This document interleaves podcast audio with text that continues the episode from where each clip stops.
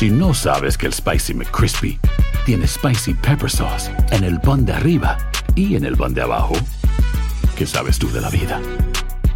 Para, pa, pa, pa. When you need mealtime inspiration, it's worth shopping Kroger, where you'll find over 30,000 mouthwatering choices that excite your inner foodie. And no matter what tasty choice you make, you'll enjoy our everyday low prices, plus extra ways to save, like digital coupons worth over $600 each week. You can also save up to $1 off per gallon at the pump with fuel points. More savings and more inspiring flavors make shopping Kroger worth it every time. Kroger, fresh for everyone. Fuel restrictions apply. Ohio, ready for some quick mental health facts? Let's go. Nearly 2 million Ohioans live with a mental health condition. In the U.S., more than 50% of people will be diagnosed with a mental illness in their lifetime. Depression is a leading cause of disability worldwide. So, why are some of us still stigmatizing people living with a mental health condition when we know all of this? Let's listen to the facts and beat the stigma. Ohio, challenge what you know about mental health at beatthestigma.org. El verano llega con nuevos sabores a The Home Depot. Encuentra ahorros en asadores, como el Next Grill con cuatro quemadores de gas propano ahora en compra especial, a solo 199 dólares. Para hacer comidas de todos los sabores y cumplir con todos los antojos. Desde una clásica carne asada, con elotes y cebollita, hasta jalapeño poppers, para darle un toque picante a la reunión. Prueba nuevos platillos y sabores este verano. Con ahorros en asadores de The Home Depot. Haces más, logras más. Enigma sin resolver es un podcast para mayores de edad. Algunos escuchas pueden encontrar el contenido del programa ofensivo. Recomendamos la discreción de la escucha, especialmente para menores de edad.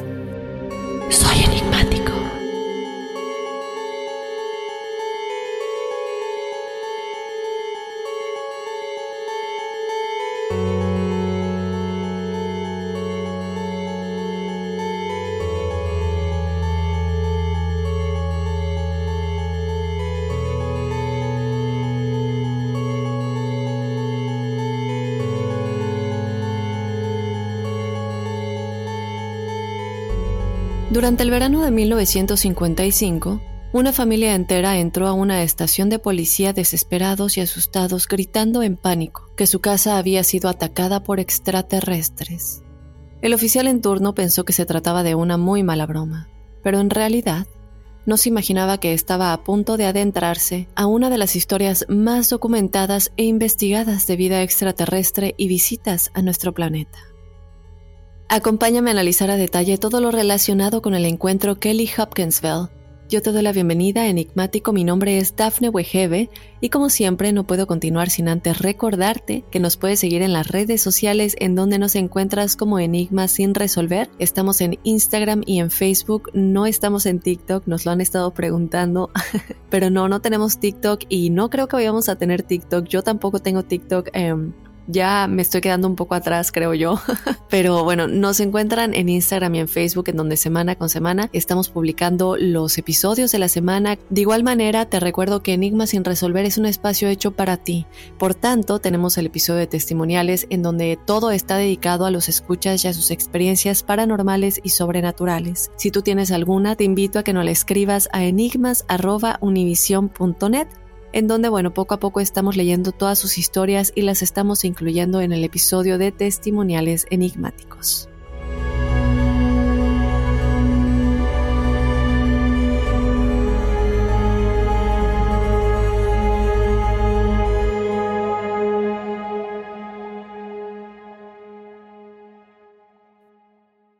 Boost Mobile tiene una gran oferta para que aproveches tu reembolso de impuestos al máximo y te mantengas conectado. Al cambiarte a Boost, recibe un 50% de descuento en tu primer mes de datos ilimitados. O, con un plan ilimitado de 40 dólares, llévate un Samsung Galaxy A15 5G por $39.99. Obtén los mejores teléfonos en las redes 5G más grandes del país. Con Boost Mobile, cambiarse es fácil. Solo visita boostmobile.com. Boost Mobile, sin miedo al éxito. Para clientes nuevos y solamente en línea, requiere AroPay. 50% de descuento en el primer mes requiere un plan de 25 dólares al mes. Aplican otras restricciones. Visita boostmobile.com para detalles.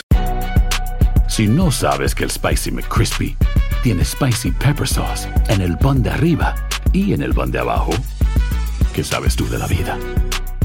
Para, pa, pa, pa. Ohio, ready for some quick mental health facts? Let's go.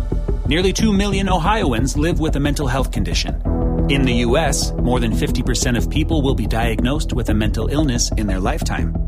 Depression is a leading cause of disability worldwide. So, why are some of us still stigmatizing people living with a mental health condition when we know all of this? Let's listen to the facts and beat the stigma. Ohio, challenge what you know about mental health at beatthestigma.org. El verano llega con nuevos sabores a The Home Depot. Encuentra ahorros en asadores, como el Next Grill con cuatro quemadores de gas propano ahora en compra especial, a solo 199 dólares. Para hacer comidas de todos los sabores y cumplir con todos los antojos. Desde una clásica carne asada, con elotes y cebollita, hasta jalapeño poppers, para darle un toque picante a la reunión. Prueba nuevos platillos y sabores este verano, con ahorros en asadores de The Home Depot. Haces más, logras más.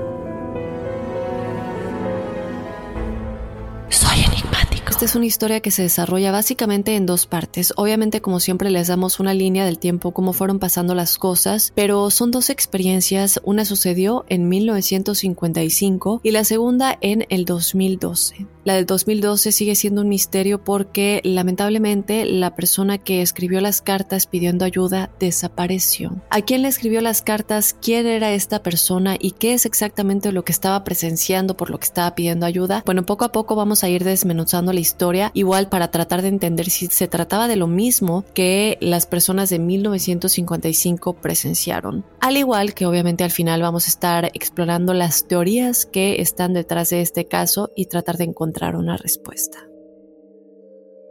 En la noche del 21 de agosto de 1955, un hogar situado en las zonas rurales que se extiende entre las comunidades de Kelly y Hopkinsville en el condado de Christian, en Kentucky, aparentemente fue asediado por extrañas criaturas que los residentes nunca habían visto antes. El evento en sí fue presenciado por 11 personas, 8 adultos y 3 niños, y luego involucraría hasta a 16 miembros de varias fuerzas del orden público y militares. Para los afectados, la historia es de desconcierto, incredulidad, y muchos la consideran el relato definitivo de las visitas extraterrestres. Más de 60 años después, ni una palabra de estos relatos se ha cambiado, y todo se desarrollaría de la siguiente manera.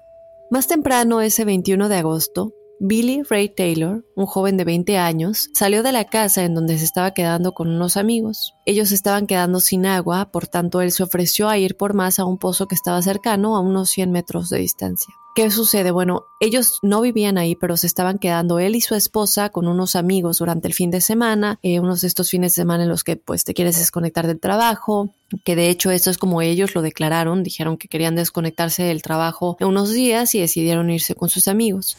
La dueña de la casa era Blanca Glennie Langford. Ella vivía ahí con sus tres hijos, pero los hijos mayores de Glennie, Elmer Sutton y John Charlie Jaycee, es con quien Billy en realidad era más cercano, quienes también estaban ahí con sus esposas Vera y Eileen. El hermano de Eileen también se había unido al grupo para cenar. En total había 11 personas, incluido el mismo Billy. Eh, mientras ellos estaban sentados en la sala platicando, de pronto empezaron a sentir que había mucho calor, el aire se volvió muy pesado, había muchísima humedad y en ese momento es cuando Glenny le dijo al grupo que ya no tenían agua. Cuando Glenny declaró que se habían quedado sin agua, Billy Ray fue el primero en ofrecerse como voluntario para ir a buscar más. Mientras él caminaba hacia la parte trasera de la propiedad, se detuvo por un momento, era el atardecer y era un lugar muy bello, entonces él se detiene a mirar el atardecer, el realmente aislamiento y la privacidad es algo que él estaba buscando ese fin de semana por todo lo que él había estado pasando en el trabajo. Entonces él se detiene, lo disfruta, eh, mientras lo está disfrutando, él eh, para este momento ya está en el pozo y bueno, pues la, la, cubeta cae naturalmente al agua y mientras él está tratando de recuperar ya llena de agua, de pronto siente que él ve algo de reojo y pues Naturalmente, cuando nosotros vemos algo de reojo, pues volteamos para ver qué es. Cuando él voltea la cabeza, de repente ve que es un objeto metálico que está en el cielo muy cerca de él. Este objeto parecía estar descendiendo a gran velocidad en un arco a través del cielo y también tenía una cola multicolor arrastrándose detrás de él. Obviamente esto no se parecía a nada que Billy hubiera visto antes. Sabía que evidentemente no era un avión y se quedó muy muy sorprendido pero también muy asustado. Él declaró que no había alas ni rasgos discernibles, no emitía tampoco ningún tipo de sonido. Él dijo que este objeto desapareció detrás de unos árboles a unos 800 metros de distancia, a lo que siguió un golpe muy muy fuerte. Billy Ray supo en ese instante que cualquiera que fuera ese objeto seguramente pues se había estrellado, por lo que él recogió el cubo rápidamente, corrió de regreso a la casa de campo y le dijo al grupo que acababa de ver una nave espacial. Obviamente todos empezaron a reír, primero pensaron que era una broma, que Billy Ray y Lucky, que a veces se unía a él en este tipo de cosas, pues se habían puesto de acuerdo y habían acordado, mira, mientras tú vas a buscar el agua, cuando regreses, dinos que viste esto, ¿no? Eh, sin embargo, algo que le llamó mucho la atención al grupo es que Billy Ray no se estaba riendo y que parecía genuinamente agitado, muy preocupado por lo que acababa de presenciar. Y yo creo que todos sabemos este tipo de reacciones, a menos que seas un gran actor, no se puede fingir, ¿no? Se puede ver en los ojos, se puede ver en, el color de la piel, cómo cambia y son cosas que no se pueden actuar, es, es natural. Y en cuanto sus compañeros se dieron cuenta de que no estaba bromeando, intentaron razonar que tal vez había visto un meteoro o una estrella fugaz. Sin querer dejarlo ir como cualquier otra experiencia que contar, Billy Ray le insistió a Loki, que era pues como el más cercano a él, que lo acompañara al pozo para que pudiera señalar exactamente dónde se había estrellado la nave espacial y pues evidentemente como se había estrellado, él había escuchado claramente este golpe muy fuerte, pues él esperaba que fueran a encontrar humo o alguna otra indicación de que algo estaba ahí, ¿no? Eh, a estas alturas ya todo estaba oscuro, ya es muy noche y pues Billy y Lucky pasaron alrededor de 10 minutos inspeccionando el lugar, pero era muy difícil poder ver algo con tanta oscuridad. Sin embargo, en lo poco que se veía, pues no encontraron señales ni de humo ni de algún objeto que hubiera estado ahí por ningún lado. Naturalmente Loki no sabía qué pensar de la historia de su amigo, pero estaba claro que algo realmente lo había conmocionado porque a estas alturas, si fuera una broma, él sabía que él ya se hubiera rendido, no lo hubiera llevado tan lejos. Entonces, mientras regresaban a la casa, el sonido de una rama al romperse llamó repentinamente la atención de ambos. En algún lugar de la línea de árboles algo estaba brillando resplandecientemente cerca del suelo, pero moviéndose hacia ellos. No era em, lo suficientemente brillante según ellos como para hacer una luz o una linterna que son las que usaban en este tiempo, que son estas grandotas, alumbraban muchísimo. Sin embargo, lo que ellos dicen que no era así, pero que tenía más bien como una definición. Observaron cómo se acercaba y solo cuando se acercó unos 20 pies es que ellos se dieron cuenta de algo impresionante. Dicen que no podían creerlo, pero que realmente parecía que estaban mirando una figura humanoide con piernas cortas, atrofiadas y brazos largos y delgados. Así es como ambos lo describieron. Sin embargo, su característica más llamativa eran sus grandes ojos en forma de platillo. En ambos lados de su cabeza podían ver lo que parecían ser orejas muy muy puntiagudas y lo más perturbador de todo chicos era el hecho de que parecía estar flotando en el suelo en lugar de caminar, moviéndose hacia ellos, flotando. Los dos hombres gritaron, luego corrieron hacia la casa y cerraron la puerta detrás de ellos. Glenny, que había estado sentada en el sillón con el resto del grupo, salió corriendo al pasillo y exigió saber qué es lo que estaba pasando porque estaban gritando eh, qué, es básicamente toda esta conmoción, ¿no? Ellos de inmediato le dijeron, hay algo en el bosque cerca de la casa, algo muy extraño, es eh, mejor que todos nos metamos, cerremos todo y nos quedemos adentro. Glenny no creyó nada de lo que ellos estaban diciendo. Ella seguía pensando que era parte de una broma de Billy Ray y que ahora ya había eh, involucrado a Loki en todo esto. En cualquier caso, ella no quería que los niños se asustaran ante esta broma, así que le pidió a los niños que se fueran a la cama y ya se quedaron todos en el área pues de la sala de la casa, mientras ven a Billy y a Loki pues muy desconcertados diciéndoles todo lo que está pasando. Y bueno, ahora todos ya como que no saben qué pensar, aunque Glenny se veía completamente escéptica a esto, ya todos lo empezaban a ver como muy raro para que fuera una broma, sobre todo porque Loki ya había agarrado una escopeta de calibre 12 junto con sus dos rifles de caza y le dio uno de estos a Billy Ray y le ordenó que vigilara la puerta trasera mientras él miraba al frente. Es cuando todos ya empiezan a decir como que, bueno, estoy, yendo demasiado lejos. Glennie era para ese momento como que la única que todavía seguía pensando que era una broma hasta que vio una pequeña figura parada en la parte trasera de la casa. Ella gritó muy muy asustada, llamó a Billy Ray, quien inmediatamente apuntó y disparó. La bala atravesó la puerta y parecía que sí golpeó a esta extraña criatura que cayó hacia atrás con un sonido metálico, así es como ellos lo describen, pero ella luego se movió, bueno, esta figura se movió a gran velocidad hacia los árboles, aparentemente sin heridas, ¿no? Y esto me recuerda un poco a todo lo que sucedió en el rancho de Skinwalker, solo que bueno, en esta ocasión estamos viendo más bien figuras humanoides en vez de una figura como de un, lobo, un animal salvaje. Eh, bueno, después de esto, eh, con más valor debido a que las criaturas ya no se veían alrededor de la propiedad, Billy Ray salió al porche eh, apuntando con su rifle hacia el bosque cuando de repente lo que solo pudo describir como una mano delgada con largas garras se agachó desde el techo del porche y lo agarró del cabello. Aileen, quien estaba detrás de él, lo jaló lo jaló de la camisa y lo metió a la casa y Loki luego salió apuntando su arma hacia donde había aparecido la mano. El disparo sonó y en ese momento otras criaturas cayeron del techo con el mismo ruido metálico que habían descrito eh, con anterioridad. Luego procedieron a correr al bosque, también aparentemente sin lesiones. Una vez que todos volvieron a entrar, JC recogió su escopeta de calibre 20 y se unió a los demás. Nadie sabía exactamente quiénes o qué eran estas criaturas, pero evidentemente es algo que nunca habían visto con anterioridad y también sabían que era un grupo grande y parecían completamente insensibles ante las balas. Ellos se asustan demasiado porque se dan cuenta que están lidiando con algo que, pues, ¿cómo decirlo? No tenían cómo defenderse porque la manera de defenderte es con las armas de fuego y no les están afectando. Entonces, ¿qué es lo que podemos hacer? Eh, todos comienzan a intercambiar ideas sobre estas criaturas que son con, qué estamos lidiando básicamente. Y Glenny, quien era profundamente religiosa y supersticiosa, comienza a sugerir la idea de que eran demonios enviados por el mismo diablo. Ella era muy muy religiosa y en su cabeza pues esta es la única opción o que realmente son demonios. Loki se comienza a preguntar si tal vez eran duendes de las cavernas de los que a veces hablaba la gente de la zona. En esto cabe recalcar que esta área específicamente de Kentucky, pues mucha gente ya ha reportado distintas cosas, tanto como duendes, se dice mucho que se ha visto al Sasquatch, al pie grande y muchas otras cosas, eh, muy parecido también al área del rancho Skinwalker en Utah. Entonces, eh, son estas cosas que los hacen pensar que, bueno, evidentemente están en esta área y algo, algo sobrenatural está sucediendo y que comienzan a creerlo un poco por todo lo que se ha escuchado con anterioridad en esta localidad. Por otro lado, también eh, Billy Ray comienza a pensar que tiene que ver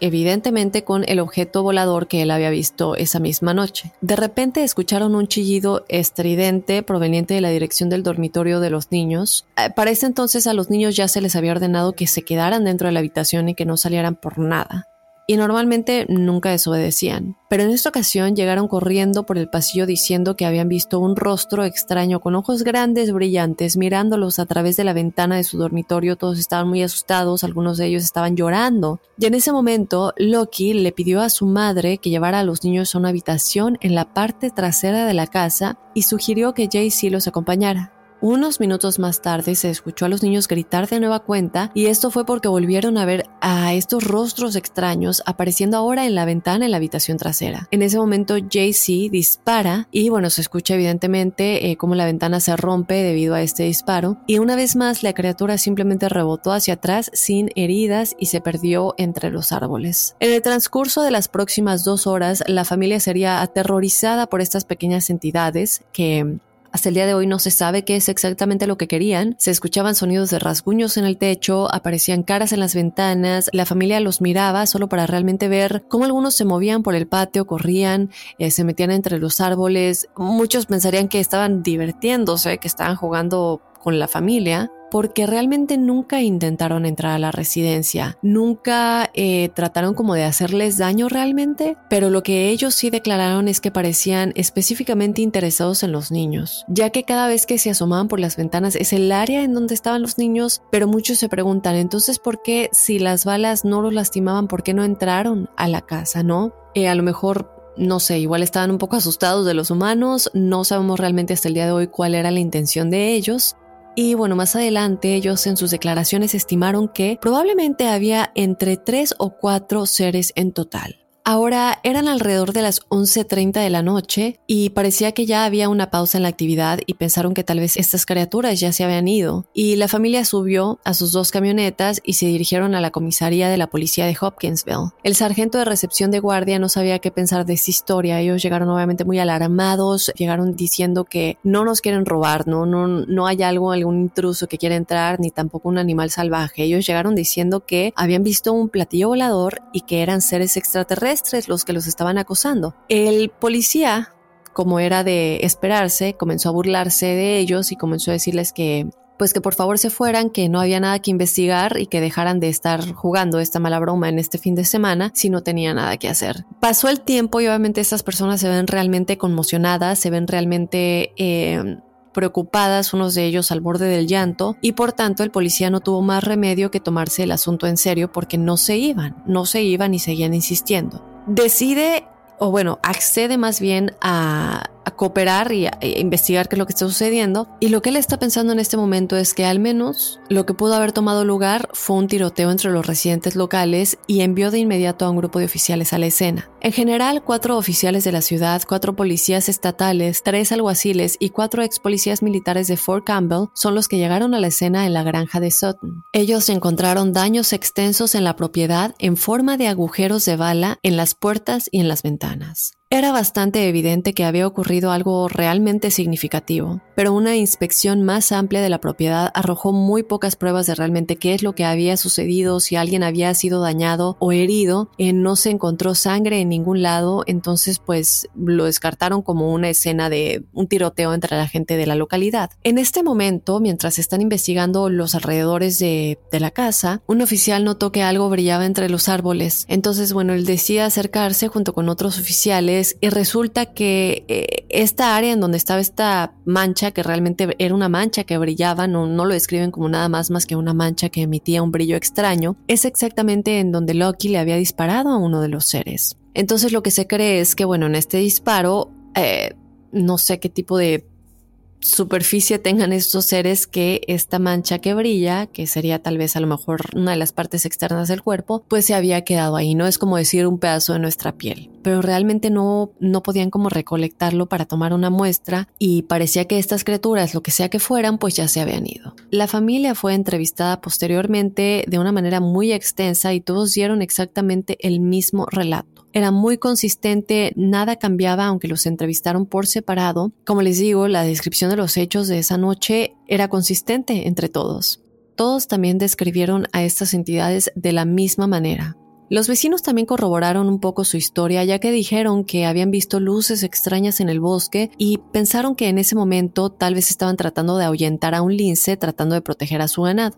Sin embargo, Después de horas de investigación infructuosa, los agentes sintieron que habían agotado sus esfuerzos y abandonaron el lugar. Al día siguiente los vecinos se reunieron en la propiedad de los Sutton, intrigados por los rumores que habían estado circulando por la ciudad a raíz del incidente, pero encontraron que no había nadie en la casa. Se dice que lo que sucedió es que Glenny se había despertado a las 3.30 de la mañana y había visto las caras de una de las criaturas mirándola a través de la ventana. Estos seres que le estaban mirando pues evidentemente habían regresado durante la noche después de que los policías se habían ido, pero desaparecieron de nueva cuenta al amanecer. En el momento en el que amanece, la familia y sus invitados toman la oportunidad de subirse a sus camionetas e irse del lugar y no regresar. Durante los meses siguientes se produjo un circo mediático, esta historia se vuelve muy famosa en los medios de comunicación a nivel nacional y varias estaciones de radio y televisión, eh, medios de comunicación escritos, querían entrevistar a la familia Sutton y a sus amigos. Al principio los Sutton eran accesibles, daban estas entrevistas, pero tan pronto como se dieron cuenta de que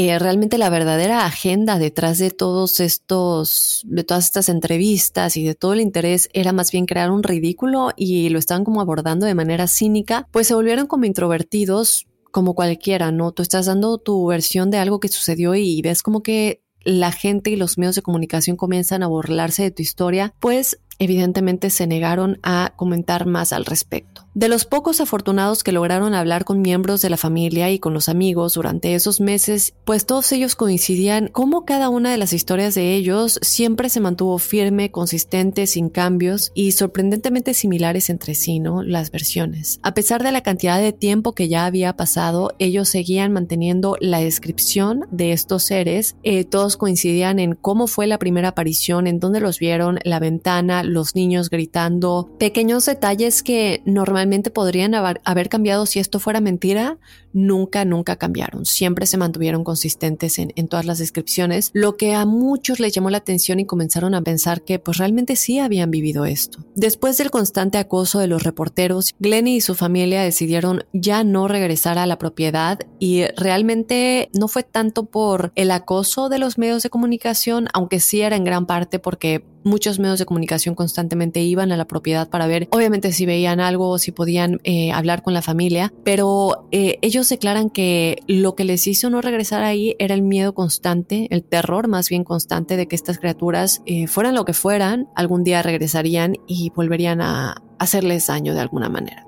Se ha escrito mucho sobre el encuentro de Kelly Hopkinsville a lo largo de los años. Ustedes pueden encontrar información en internet, pueden encontrar videos con estas descripciones, eh, con todo lo que le sucedió a la familia. Y la opinión ha sido realmente muy variada a lo largo de los años. Hay gente que lo cree, hay gente que no lo cree, pero realmente hay mucha gente que se cuestiona la legitimidad de la historia. Muchos de los policías que asistieron al lugar esa noche dieron fe del estado de pánico total de la familia, junto con la cantidad de daños causados a su propiedad. Ellos continuaron declarando en juramento que no tenían ninguna duda de que la familia y sus invitados experimentaron algo, pero si tenía que ver con extraterrestres, pues de eso nunca estarían seguros. evidentemente, y como en muchos casos seguramente hay gente escéptica en este momento que nos está escuchando y que no cree en esto. Es difícil cuando uno lo está leyendo, cuando uno está escuchando las versiones, si te llegas a preguntar cómo es verdad, podría ser realmente verdad esto. Y pues bueno, a raíz de esto muchos escépticos argumentan que se trataba de un caso de confusión debido a que tal vez estaban alcoholizados y de hecho Joe Nickel, quien es miembro del comité de investigación escéptica, teorizó que la familia se había encontrado realmente con una pareja de búhos cornudos, que bueno, para quienes no sepan, es este búho de gran tamaño, es muy muy grande, también se le llama búho tigre,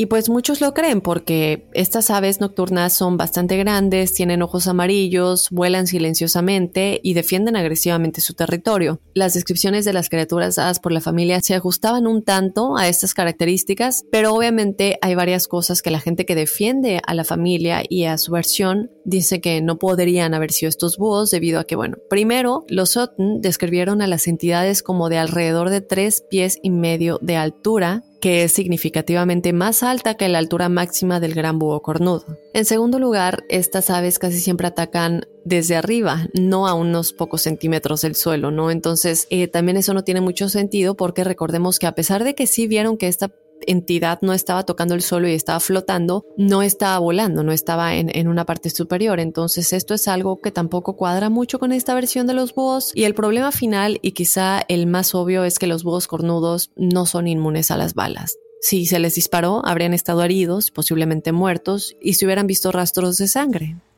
Entonces, mucha gente no cree que han sido los búhos cornudos ni cualquier otro tipo de animal salvaje. Los escépticos luego recurren a la posibilidad de que la familia estuviera intoxicada o simplemente inventara todo el incidente para obtener ganancias financieras. Sin embargo, la policía no encontró evidencia alguna de que los Sutton o sus invitados hubieran estado bebiendo alcohol ni tampoco hubieran estado ingiriendo drogas. Y también mucha gente que defiende la versión, pues dudan de que una familia relativamente humilde destruyera su propiedad como parte de un engaño. Es como decir, bueno, vamos a divertirnos un poco e incluyen a los amigos en esta versión, vamos a disparar puertas y ventanas, inventar que estamos viendo estas criaturas y dañar a nuestra propiedad solamente porque sí, como que, y sobre todo cuando no estaban recibiendo dinero a cambio por entrevistas ni nada de esto, ¿no? Entonces, beneficio económico no tuvieron. Por tanto, mucha gente dice, no, definitivamente este no es el porqué. Ahora, si bien la historia parece muy fantástica, muchas de las familias, amigos, conocidos y vecinos dieron fe de su integridad en los años posteriores al encuentro. Afirmando que hubiera sido completamente fuera de lugar que cualquiera de ellos perpetuara un engaño de esta magnitud. Ninguno de ellos buscó el centro de atención y de hecho se alejaron por completo de la fama y de las entrevistas y de cualquier tipo de atención que estuvieran recibiendo. Siempre han sostenido que fueron las víctimas de algo que nunca pudieron comprender por completo y que cuanto menos tuvieran que ver con esto, mejor. Ya no querían saber nada de esta historia, querían como empezar de nuevo y olvidarse de ello. Ahora chicos, yo les dije que la historia se divide en dos partes. Y esto es porque la historia de este encuentro no termina ahí.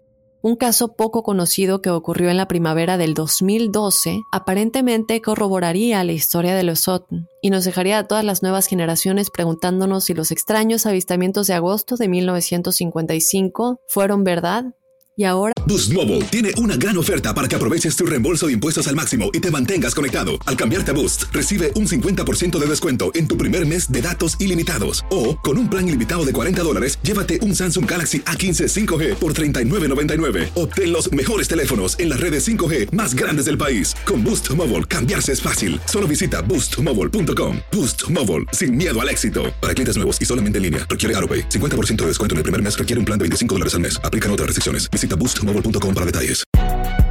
Si no sabes que el Spicy McCrispy tiene Spicy Pepper Sauce en el pan de arriba y en el pan de abajo, ¿qué sabes tú de la vida? Para, pa, pa, pa. When you need mealtime inspiration, it's worth shopping Kroger, where you'll find over 30,000 mouthwatering choices that excite your inner foodie. And no matter what tasty choice you make, you'll enjoy our everyday low prices, plus extra ways to save, like digital coupons worth over $600 each week. You can also save up to $1 off per gallon at the pump with fuel points. More savings and more inspiring flavors make shopping Kroger worth it every time. Kroger, fresh for everyone. Fuel restrictions apply. El verano llega con nuevos sabores a The Home Depot. Encuentra ahorros en asadores, como el Next Grill con cuatro quemadores de gas propano ahora en compra especial, a solo 199 dólares. Para hacer comidas de todos los sabores y cumplir con todos los antojos. Desde una clásica carne asada, con elotes y cebollita, hasta jalapeño poppers, para darle un toque picante a la reunión. Prueba nuevos platillos y sabores este verano, con ahorros en asadores de The Home Depot. Haces más, logras más habrían regresado a la misma área. Ahora hablemos de la segunda parte de la historia de los protagonistas. Eh, les voy a estar leyendo el, intercambio de mensajes que hubo entre esta persona que estaba presenciando los avistamientos y eh, la persona a, quien se los estaba enviando, quiénes son ellos y también vamos a estar hablando un poquito de las pruebas que se tienen al respecto, las fotografías, imágenes que esta persona habría captado para comprobar que lo que estaba diciendo, lo que estaba viendo es verdad. Esta parte a mí sí me dio mucho escalofrío, les tengo que confesar chicos que mientras estaba escribiendo hubo un momento en que yo escuché un ruido en mi departamento y me asusté muchísimo de tan adentrada que estaba en la historia. Quiero que lo escuchen, que me ayuden a ver a qué conclusión vamos a llegar porque está un poquito bastante tenebroso diría yo. Bueno, en 2012, el siguiente correo electrónico fue enviado al investigador paranormal Greg Newkirk. Voy a deletrar su apellido por si ustedes quieren buscarlo en Google. Es N-E-W-K y latina R-K. Él es un, como les digo, investigador de lo paranormal y él recibe un correo sobre unos sucesos extraños exactamente el 22 de abril del 2012. El correo decía lo siguiente. Hola, mi nombre es Dr. David Christie. Recibí su información de contacto a través de un conocido mutuo que me asegura que usted está bien equipado para investigar problemas peculiares. Además, creo que puede tener interés en estos eventos, independientemente de cualquier compensación que deba darle para solucionar estos problemas. Durante los últimos seis meses, he estado viviendo en una casa rural ubicada en la frontera de West Virginia y Kentucky donde mi familia es asaltada constantemente por criaturas que he llegado a creer son de origen extraterrestre. Estos seres parecen tener el tamaño y la estatura de un niño pequeño, desprovistos de cualquier rasgo facial, únicamente con ojos grandes y pequeña boca. Asustaron a mis hijos al mirar a través de las ventanas de sus dormitorios. Intentan activamente entrar a mi casa en medio de la noche. El mes pasado se llevaron a mi perro, la policía se negó a proporcionar más ayuda, atribuyendo el problema a los animales salvajes y remitiendo mis quejas a la Comisión de Casa del Estado. Creo que provienen de una mina abandonada ubicada en el límite de mi propiedad. A pesar de que estoy armado, me temo que estoy demasiado asustado para entrar yo solo y no puedo convencer a ningún amigo o conocido para que me acompañe. Aunque no puedo culparlos, estoy convencido de que la única solución es derrumbar la mina. Creo que aquí es donde podemos beneficiarnos mutuamente. Si está dispuesto a ayudarme en este asunto, puedo ofrecerle permiso para registrar y documentar estos eventos bajo condición de anonimato. Puedo garantizarles pruebas de estas criaturas que les aseguro que no son animales salvajes. Responda por favor lo antes posible. Gracias. Ahora, el investigador paranormal Greg Newkirk eh, originalmente pensó que no era más que una simple broma o un engaño. El doctor David Christie, quien es quien le enviaría estos correos electrónicos a Greg Newkirk, eh, escribió un total de cuatro correos electrónicos en el transcurso de varios meses antes de que aparentemente desapareciera de la faz de la Tierra y nunca más se supo de él. Vamos a hablar un poquito de Greg y por qué David Christie podría tal vez haber acudido a él por ayuda. Bueno, Greg solía dirigir un equipo de caza de fantasmas conocido como Ghost Hunters Incorporated. Algo que cabe recalcar es que Ghost Hunters Incorporated se había disuelto hace ya mucho tiempo y el sitio web no se había actualizado en años pero Greg aún monitoreaba el servidor del sitio y veía su bandeja de entrada de vez en cuando. Así que bueno, realmente fue una sorpresa para él cuando recibió este correo electrónico en particular, sobre todo porque no tenía nada que ver con fantasmas, sino con extraterrestres y él no investigaba extraterrestres, no, él investigaba lo, paranormal, fantasmas. Sin embargo, Greg eh, siempre se caracterizaba por perseguir casos que asumieran retos y respondió simplemente diciendo que él no tenía experiencia con extraterrestres pero que estaría encantado de ayudar si David pudiera ampliar un poco los detalles o proporcionar alguna evidencia. Obviamente, Greg únicamente respondió por responder y no esperaba ninguna respuesta. Sin embargo, para su sorpresa, al día siguiente encontró el siguiente correo en su bandeja de entrada. Gracias por su rápida respuesta. No le culpo por mantenerse escéptico hacia mi historia. Le agradezco que mantenga la mente abierta sobre mi situación y estoy más que feliz de brindarle toda la información que pueda. Me dieron su información de contacto a través de un hombre llamado Terry Rest. Ahora, quiero que por favor pongan muchísima atención en este nombre Terry Rest, porque más adelante no sé, a mí eh, creo que esta es la parte donde se me puso la piel un poquito de gallina. Pero bueno, el correo continúa. Cuando estos disturbios comenzaron a ocurrir, solo me inclinaba a confiar en un amigo personal que sabía que tenía intereses marginales. Él se ofreció a compartir mis preocupaciones con un hombre que había tenido experiencias algo similares en años anteriores. Acepté su oferta. En una semana me informaron que este caballero se había retirado hace mucho tiempo de las actividades de este tipo, pero que estaba dispuesto a proporcionarme contactos que podrían estar dispuestos a ayudar. Así es como llegué a contactarle.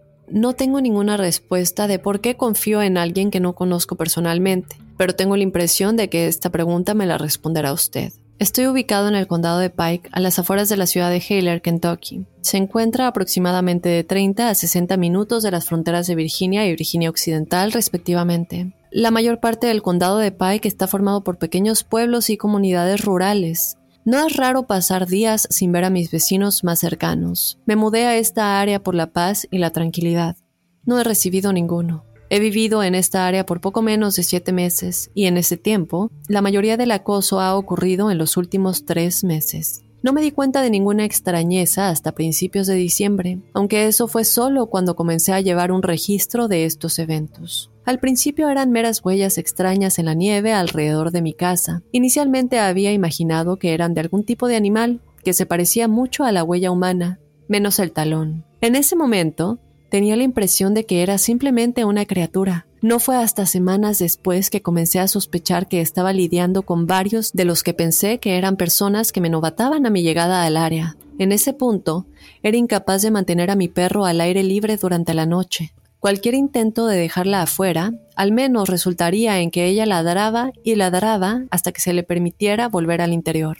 En las semanas previas a esta noche en particular, me despertaba por las noches y constantemente encontraba que las puertas de mi cobertizo estaban abiertas, muchos de los juguetes de mis hijos estaban desaparecidos y en lugares distintos de la casa. y mi jardín estaba en desorden. Ya había entregado un informe a la policía, quienes estaban dejando cada vez más claro que no estaban interesados en mi caso, salvo daños físicos o robos a gran escala. La segunda semana de enero estaba desayunando con mi familia. Y de pronto, mi hija de 5 años comienza a hablar de los niños calvos. Y mi esposa preguntó por estos niños. Mi hija nos informó que había pasado la noche anterior viendo a los niños calvos jugar en el patio. Como puede imaginar, eso fue motivo de cierta preocupación. Le pregunté a mi hija que me describiera a estos niños. Me dijo que eran calvos como mi abuelo y que no tenían ropa. El mismo día encontré la corona de flores que cuelga dentro de nuestro porche trasero metida en nuestro buzón. Compré e instalé focos activados por movimiento al día siguiente y por un tiempo el problema cesó. No fue hasta finales de febrero que nuestra hija nos informó que los niños calvos habían regresado. Esa misma noche me desperté porque mi hija estaba gritando y corriendo en su habitación. La detuve a la mitad del pasillo. Mi esposa y yo finalmente pudimos calmarla lo suficiente para hablar.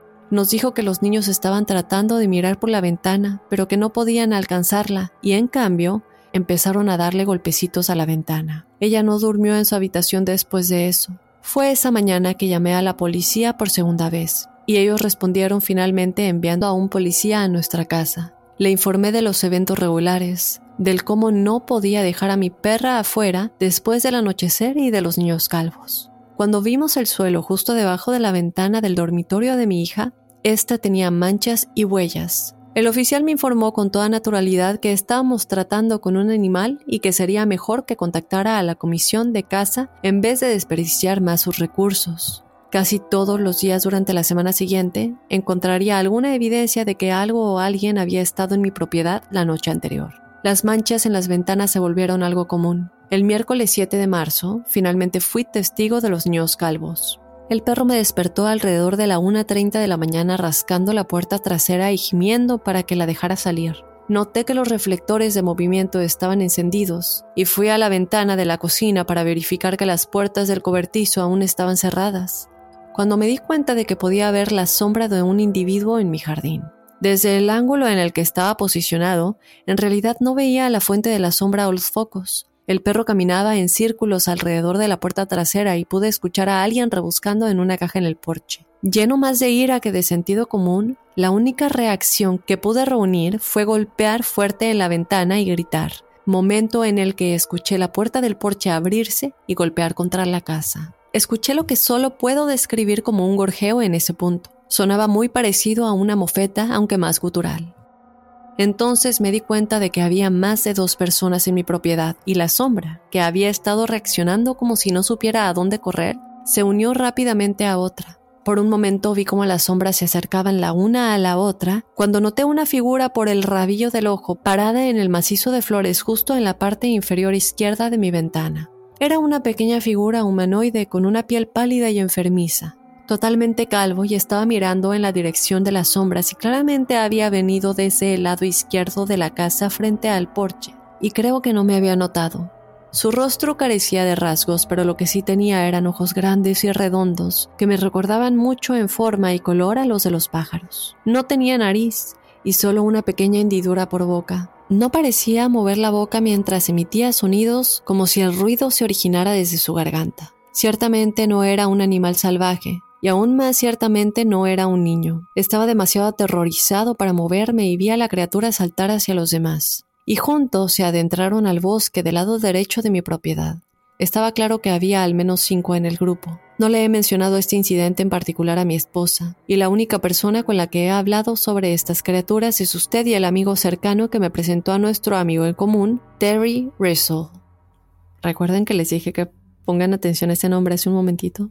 Bueno, el correo electrónico continúa. Preferiría mantener las cosas así y abordar el problema de la manera más discreta posible. Desde esa noche mi perra ha desaparecido del porche y aún no ha regresado y solo puedo imaginar que esta desaparición tiene que ver con estas criaturas. Fui a buscarlo durante las horas del día para encontrar muchas de mis pertenencias perdidas esparcidas en la entrada de un pozo de mina abandonado en el extremo más alejado de mi propiedad. No me atrevo a entrar. Mi amigo me ha convencido de que mi experiencia es similar a la de otras experiencias de visitas, proporcionándome material y referencias que respaldan sus afirmaciones. Soy consciente de la extravagancia de lo que le he dicho, pero me temo que no tengo otra explicación para lo que he visto. Al menos en este momento no veo otra opción que cerrar la entrada de la mina o derribarla. No puedo lograr esto por mi cuenta y estoy demasiado asustado para intentarlo. No me atrevo a compartir esta información con otros por temor a arruinar mi carrera y la reputación de mi familia. Estoy preparado para compensar sus gastos de viaje y ofrecerle acceso sin restricciones con cualquier equipo de grabación que desee, pero solo con la condición de mantener el anonimato total. Más allá de eso, no tengo ningún otro deseo más que deshacerme de este problema. Por favor, infórmeme si le gustaría que le entregue fotografías y a dónde enviarlas. Gracias de nuevo. Y bueno, aunque Greg estaba intrigado por la historia del médico, él no estaba realmente dispuesto a comprometerse con una investigación que hasta el momento no tenía más evidencia que la declaración de alguien a quien pues realmente no conocía. Él respondió reiterando esta solicitud que necesitaba pruebas, que necesitaba al menos fotografías de lo que estaba sucediendo y de estas criaturas, pero lo que más llamó la atención de Greg fue el nombre del llamado conocido mutuo. Como les dije, Terry Russell. ¿Por qué? Porque eh, como vemos en la carta, aquí David Christie le está diciendo a Greg que es un amigo en común, que es la persona como en común que le pasó el sitio web de Greg para que lo contactara. Pero lo curioso aquí es que a pesar de que David le está diciendo que es el amigo en común que tienen, Greg nunca, nunca en su vida había oído hablar de esta persona y en ese momento se pregunta si a lo mejor era alguien a quien podría haber conocido solo brevemente durante alguna de sus hazañas pasadas, alguna de sus investigaciones de hace años, porque recordemos que el grupo Ghost Hunters Incorporated pues ya no había estado activo hace mucho tiempo, entonces él llega a la conclusión de que a lo mejor era alguien que no sé, que había conocido y que no se acordaba de él. Entonces, en esta conclusión pues decide eh, buscarlo en línea. Recordemos que ya estamos hablando del 2012, ya puede buscar en Google, puede buscar en Facebook, en redes sociales, pero no tenía pistas tangibles de ninguna persona con este nombre hasta que de pronto se encontró con algo y es que este nombre hacía referencia a algo que parecía demasiado casual para ignorarlo. Terry Rizzo no era un nombre real sino que es un nombre que aparece en dos de los libros de Allen H. Greenfield, que es un investigador de ovnis y extraterrestres, y estos libros en los que aparece este nombre es El cifrado secreto de los ufonautas y Los rituales secretos de los hombres de negro. En cada uno de estos libros, chicos, el autor realiza una entrevista con un ex militar que usa el nombre de Terry Rizzo como seudónimo. Entonces aquí ya es como que cuando yo me empecé a como confundir, a ver, pero ¿qué está pasando? ¿Por qué el doctor está utilizando este nombre y está diciendo que es la persona que, que tienen como en común? El cifrado secreto de los ufonautas, este primer libro en el que este nombre es utilizado, Terry Rizzo afirma que era parte de un grupo encubierto de veteranos de la guerra de Vietnam que tenía la tarea de infiltrar y destruir bases alienígenas subterráneas situadas en el sur de los Estados Unidos, cuyas entradas se encontraban en varios lugares, cuevas o minas abandonadas. Por más descabellado que esto parezca, Greg no podía simplemente descartar la conexión obvia él aún así la aborda con cierto escepticismo, escepticismo que además pues creció cuando David no respondió a su solicitud de pruebas. Sin embargo, como vamos a ver un momentito, el nombre Terry Bristle va a volver a aparecer con el tiempo en esta historia. Ahora, eh, como vemos, David ya no contesta el último correo de Greg en donde le está pidiendo las pruebas y esto obviamente es súper sospechoso para Greg. Y justo cuando Greg eh, comienza a pensar que está jugando con su tiempo, de pronto aparece otro correo en su bandeja de entrada. El correo decía lo siguiente. Mil disculpas por el tiempo que me ha llevado responder a su correo electrónico anterior. La situación en mi casa se había vuelto insoportable y decidimos quedarnos con la familia de mi esposa fuera del estado hasta que se pudiera llegar a una solución adecuada. Estoy al final de mi ingenio para encontrar soluciones. Esta tarde, mi cuñado y yo viajamos de regreso a la casa por primera vez en más de un mes, ya que necesitaba verificar la seguridad de mi propiedad y reunir algunas pertenencias. La casa parece relativamente intacta, lo que me llevó a creer que los motivos de las criaturas fueron impulsados por la presencia de mi familia. Como pidió, traje una cámara a la propiedad con el propósito de evidencia fotográfica. Si bien mi casa está libre de alteraciones, pude encontrar un rastro de huellas que coinciden con el tamaño y la forma de las que dejaron las criaturas en mi propiedad con anterioridad. Las huellas iban al bosque detrás de mi casa siguiendo un arroyo que corre cerca de la mina. Mi cuñado, un ávido deportista, no pudo identificar las huellas a pesar de ser alguien que conoce la naturaleza. Quizás conozca a alguien más adecuado para identificar estas marcas. Pasaré las próximas dos noches en mi casa y le enviaré más imágenes si se presenta la oportunidad. Espero con ansia su respuesta y escuchar lo que piensa.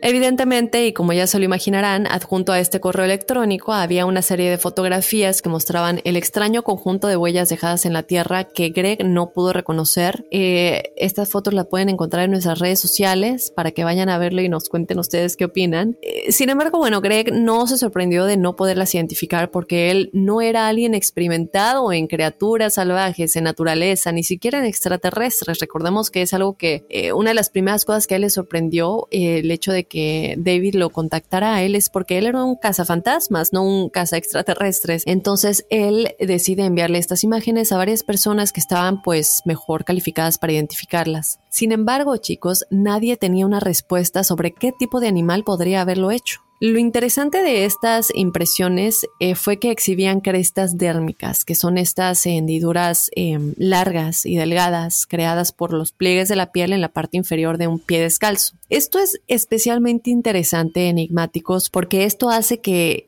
que sean tan únicas como las huellas dactilares y son extremadamente difíciles de falsificar. El hecho de que estuvieran presentes en estos ejemplos, o sea, el hecho de que estas em, crestas dérmicas, estas hendiduras que como les digo son creadas por los pliegues de la piel, estuvieran presentes en las fotografías, dio cierto grado de credibilidad a la historia del médico y finalmente atrajo la atención completa de Greg. Finalmente dijo, pues creo que no se trata de una broma, ¿no? Él respondió instantáneamente preguntando si David podía colocar algo junto a las huellas que le diera una idea más clara de la escala del tamaño de, de la huella. Efectivamente, a la mañana siguiente, otro mensaje estaba en la bandeja de entrada de Greg con más archivos adjuntos. El correo decía lo siguiente. Las criaturas salieron del bosque a última hora anoche. Adjunto fotografías tomadas lo mejor que pude dada la situación. También he adjuntado fotografías de las huellas de las criaturas junto a una regla de medición. Mi cuñado ya no está tan escéptico como cuando llegamos, y esta noche saldremos antes de que oscurezca. Espero escuchar de nuevo de usted.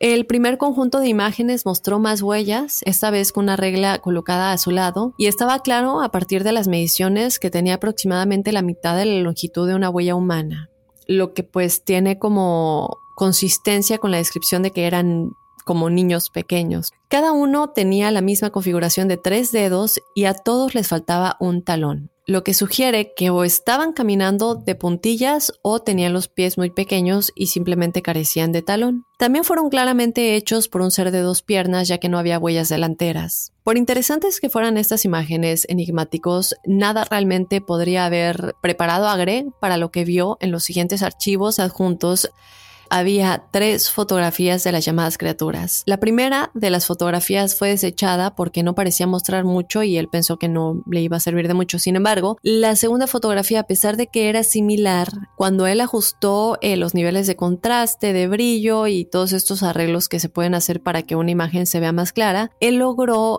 que se mostrara realmente lo que parecía ser un extraterrestre gris parado de perfil mirando hacia la izquierda, la forma de una cabeza grande, así como un ojo oscuro y un orificio de lo que podría ser la oreja. La tercera y última imagen era mucho más clara y parecía representar una criatura humanoide de algún tipo que se asomaba detrás de un árbol. Su cabeza, cuello y hombro, así como una parte de su brazo izquierdo, eran visibles incluso con poca luz, pero los resultados obviamente estaban lejos de ser concluyentes. Esas imágenes de igual manera las pueden encontrar en nuestras redes sociales, que nos dejen saber qué es lo que ustedes opinan. Ahora, lo que sea que se haya capturado en estas fotografías, desafortunadamente hasta el día de hoy sigue siendo un misterio, ya que Greg nunca más escuchó del doctor David Christie de nuevo. A pesar de, de, que le contestó varias veces para tratar de volver a encontrar una respuesta, él nunca, nunca volvió a escuchar de él. Obviamente, eh, después de que Greg ya está convencido de que esta es una historia real, no estaba dispuesto a renunciar al caso y consideró otras formas de investigar el relato del médico. Como David había mencionado que había llamado a la policía durante estos incidentes, pues Greg supuso que debía haber algún tipo de registro, ya sea un informe del incidente o registros de llamadas, y se dispuso a ponerse en contacto con las autoridades de esa zona para saber si habían estado recibiendo reportes o pedidos de ayuda de un doctor David Christie.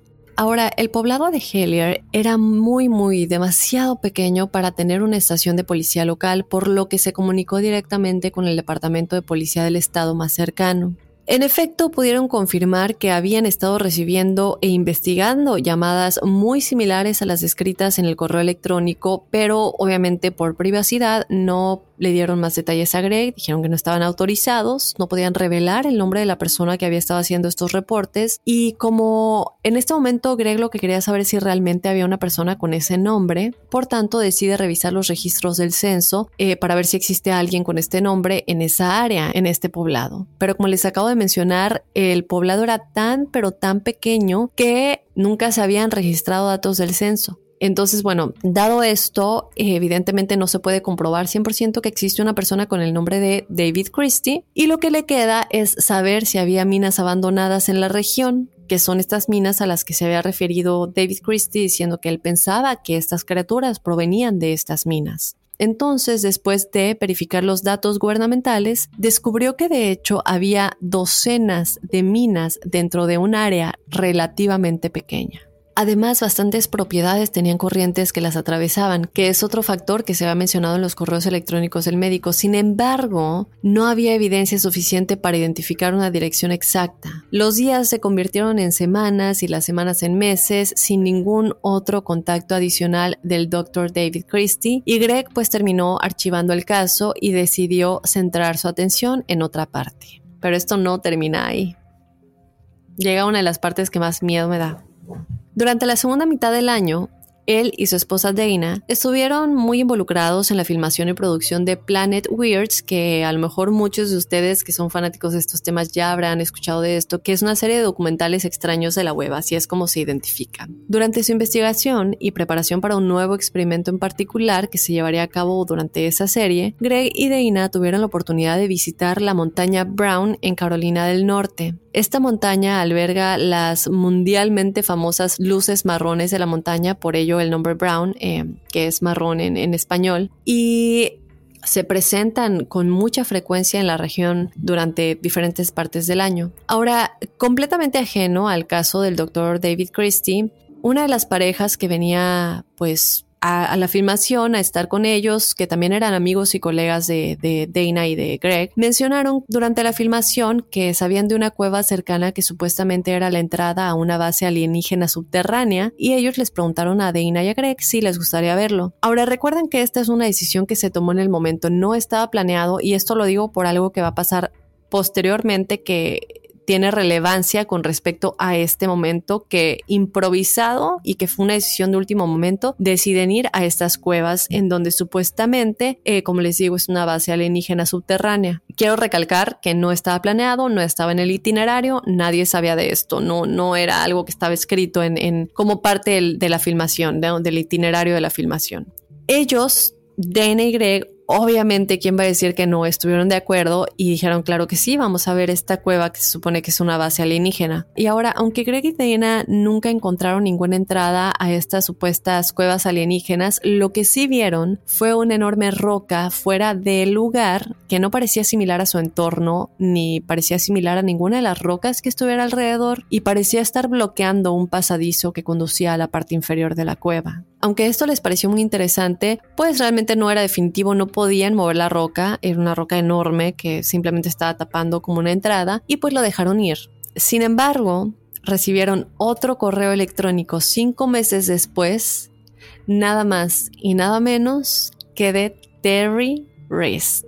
Así es, esta persona, o bueno, no sabemos si es la misma persona, pero es el nombre, recuerden, del seudónimo que la persona en los libros mencionados anteriormente usa este seudónimo por nombre y que es la persona, solamente para recapitular, que el doctor David Christie había dicho que tenían en común o que le había pasado el contacto de Greg. Y ahora es él mismo quien le está escribiendo este correo a Greg. Y el correo decía lo siguiente. Por cierto, este correo fue escrito el 4 de febrero del 2013. y decía, ¿por qué te detuviste cuando estás tan cerca? Tengo algo para ti, punto, una semana, punto. Greg inmediatamente saltó a la conclusión de que alguien estaba jugando con él. Después de todo, pues él ya había hecho públicos los correos electrónicos del Dr. David Christie y la conexión con Terry Wrist en la página web weekendweird.com, que de hecho ustedes pueden entrar y verla, es weekendweird.com pero con la mayoría de los datos personales pues redactados. Pero exactamente una semana después, otro correo electrónico de Terry Wrist eliminaría cualquier sospecha y este correo decía lo siguiente. Hellier fue solo un síntoma. Ahora recordemos que Hellier es el nombre del poblado en el que la casa de David Christie estaba eh, para únicamente refrescar la memoria. Hellier fue solo un síntoma, la tinta y lo negro siguen aislados y en tercer orden, perdidos en acción. Tenga en cuenta que por cada puerta que se cierre, la ventana debe estar abierta. La puerta está cerrada, la ventana está abierta. Use los números. Ahora, adjunto a este correo electrónico había una imagen que parecía mostrar un viejo trozo de papel con 16 números. El hecho de que la persona que había enviado este correo electrónico mencionara el poblado de Hellier específicamente hizo que Greg se alertara de inmediato. No lo había mencionado en ese momento eh, cuando él, él, mencionaba. Primero tampoco había mencionado, por cierto, el nombre del doctor David Christie porque recordemos que le había pedido mantener el anonimato y aunque ahorita ya todo se hizo público, pues ya ha pasado mucho tiempo. En ese entonces, cuando él publicó todo eso, no había publicado ni el nombre del poblado ni el nombre del doctor David Christie. Por tanto, él no sabía cómo esta persona que le estaba escribiendo esto, pues había obtenido esta información. Esto no fue lo más inquietante del mensaje. Al principio, nadie entendió el significado de los 16 números, eran simplemente 16 números, no sabían a lo que se referían. Esto fue hasta que uno de los amigos de Greg sugirió que podría tal vez tratarse de unas coordenadas GPS. En efecto, así que lo ingresaron a Google Maps. Greg eh, puso los números en Google Maps, observó cómo el globo giraba mientras se acercaba a su objetivo e inmediatamente quedó en shock. Me imagino que ya se imaginan en dónde estaba exacto. Apuntó directamente a la ubicación de la supuesta entrada a la base subterránea en la que él y su esposa habían estado cinco meses antes.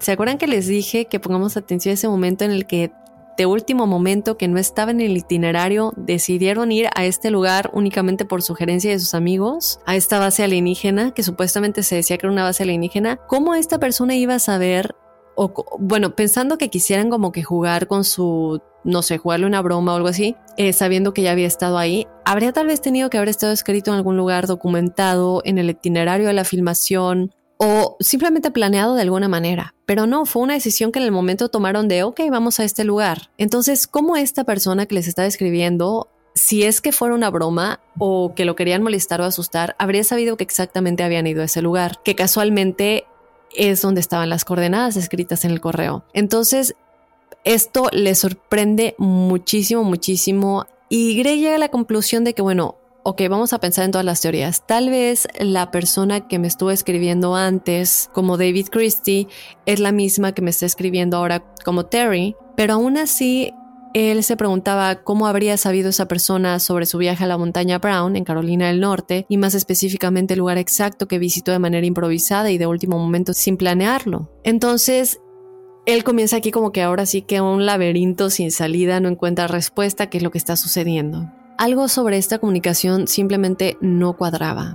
Por una muy buena razón, Greg y su esposa se sintieron extremadamente inquietos por sus connotaciones y de hecho había mucho más en este misterio de lo que pensó al principio y esto lo llevaría a formular sus propias teorías sobre los eventos. Las similitudes entre el caso de David Christie, el doctor David Christie, y el encuentro de los Sutton en 1955 obviamente son muy difíciles de ignorar y este es un caso del que Greg ya había escuchado evidentemente todo es muy similar, es la misma área, eh, no es el mismo condado, pero bueno, están cerca, en el mismo estado. Y ambos presentaban a una familia aterrorizada por pequeñas criaturas humanoides, aunque bueno, el caso más reciente ocurrió durante un periodo mucho más prolongado, a diferencia de la aparición fugaz que presenciaron los Sutton. Sin embargo, cabe recalcar que eh, a lo mejor fue tan fugaz con los Sutton en 1955 porque recordemos que ellos sí se fueron enseguida. Sin embargo, David se quedó ahí un tiempo porque ahí vivía con su familia. Otra cosa eh, que llama la atención es que las dos familias tenían niños pequeños. Y recordemos que hay un punto en el que se llega a la conclusión de que a lo mejor estas criaturas están interesadas en los niños, lo cual también podría ser algo por ahí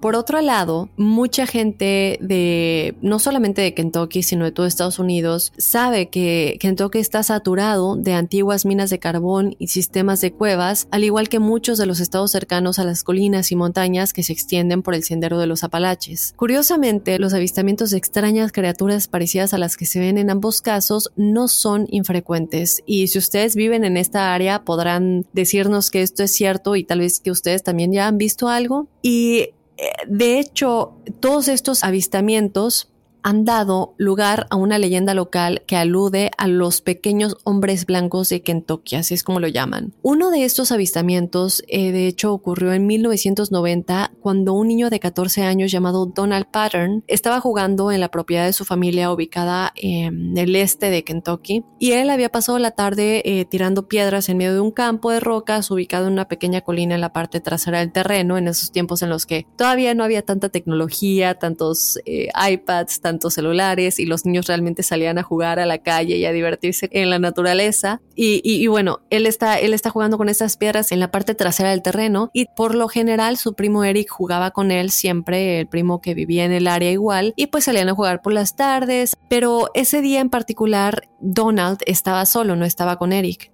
Justo cuando el sol ya se está metiendo, Donald se había sentado en una roca para descansar cuando su padre salió de la casa y le gritó que ya era tarde, que se metiera. Donald inmediatamente comenzó a caminar en dirección hacia su casa cuando su padre comienza a gritarle, Eric, ya ven.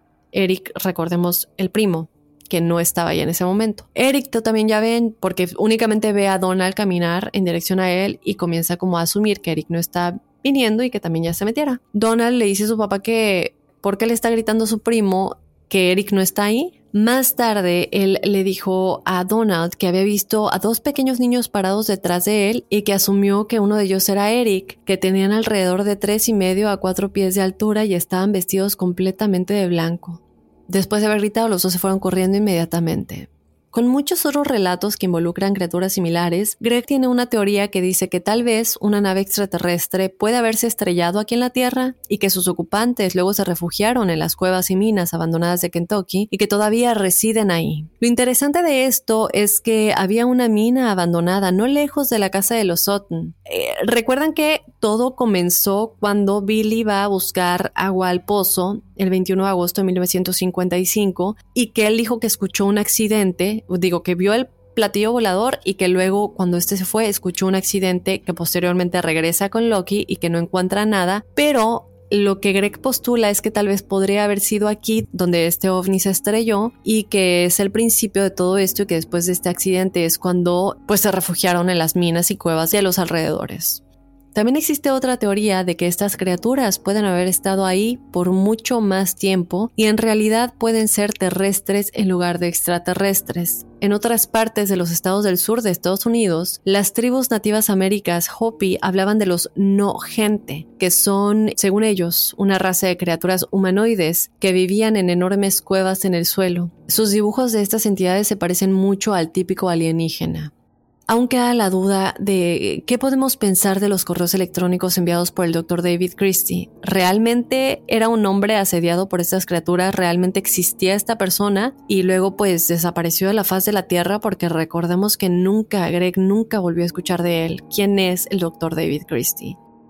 Greg, como les digo, siguió intentando comunicarse con él, pero pues ya han pasado nueve años y nunca no solamente Greg, pero nadie ha sabido quién es realmente esta persona que está sufriendo el acoso de estas criaturas con su familia. En 2019, Planet Weird produjo un documental de cinco partes titulado Hellier que narra los esfuerzos de Greg y de su esposa Dana para rastrear la propiedad donde aparentemente ocurrió esto, o al propio David Christie. Este documental, chicos, está disponible en YouTube, ustedes lo pueden ver en un momento el equipo de investigación se dio cuenta de que podrían encontrar la dirección física del médico rastreando la dirección IP en sus mensajes y descubrieron que los correos electrónicos no se originaban en Hellier, Kentucky, sino en Ontario, Canadá. Sin embargo, lo que Greg dice es que es muy posible que esta persona hubiera estado utilizando eh, un VPN, que es este tipo como de conexión en la cual puedes como cambiar tu dirección IP para engañar a la persona que tal vez pueda buscarte o encontrarte por medio de esta, y de esta manera enmascarar sus datos personales. Entonces, eh, algo que no sé, chicos, es un misterio sin duda alguna. Yo quiero escuchar a ustedes qué es lo que piensan y cuáles son sus puntos de vista al respecto. ¿Creen que David Christie es una persona real? ¿Creen que David Christie realmente existió o existe? ¿Que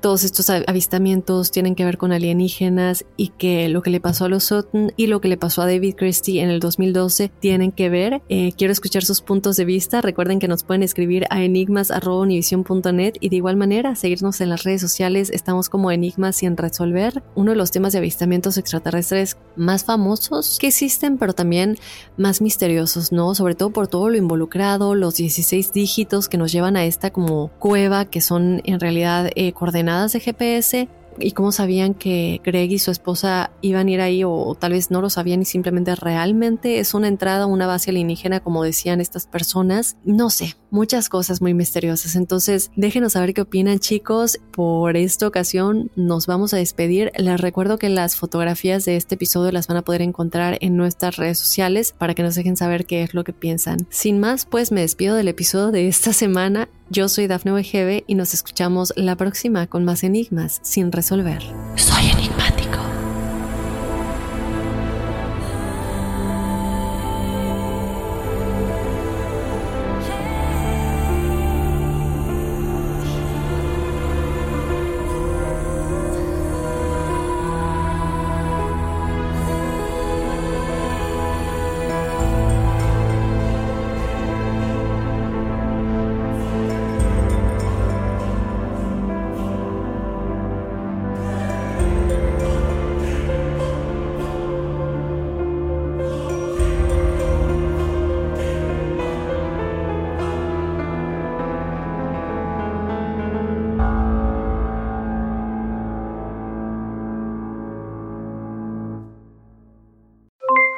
Aloha mamá, ¿dónde andas? Seguro de compras. Tengo mucho que contarte. Hawái es increíble. He estado de un lado a otro con mi unidad. Todos son súper talentosos. Ya reparamos otro helicóptero Blackhawk y oficialmente formamos nuestro equipo de fútbol. Para la próxima te cuento cómo voy con el surf y me cuentas qué te pareció el podcast que te compartí, ¿ok? Te quiero mucho. Be All You Can Be, visitando goarmy.com diagonal español. Boost Mobile tiene una gran oferta para que aproveches tu reembolso de impuestos al máximo y te mantengas conectado. Al cambiarte a Boost, recibe un 50% de descuento en tu primer mes de datos ilimitados. O, con un plan ilimitado de 40 dólares, llévate un Samsung Galaxy A15 5G por $39.99. Obtén los mejores teléfonos en las redes 5G más grandes del país. Con Boost Mobile, cambiarse es fácil. Solo visita boostmobile.com. Boost Mobile, sin miedo al éxito. Para clientes nuevos y solamente en línea, requiere AroPay. 50% de descuento en el primer mes requiere un plan de 25 dólares al mes. Aplican otras restricciones. Visita Boost para detalles. El verano llega con nuevos sabores a The Home Depot. Encuentra ahorros en asadores, como el Next Grill con cuatro quemadores de gas propano ahora en compra especial, a solo 199 dólares. Para hacer comidas de todos los sabores y cumplir con todos los antojos. Desde una clásica carne asada, con elotes y cebollita, hasta jalapeño poppers, para darle un toque picante a la reunión. Prueba nuevos platillos y sabores este verano, con ahorros en asadores de The Home Depot. Haces más logras más.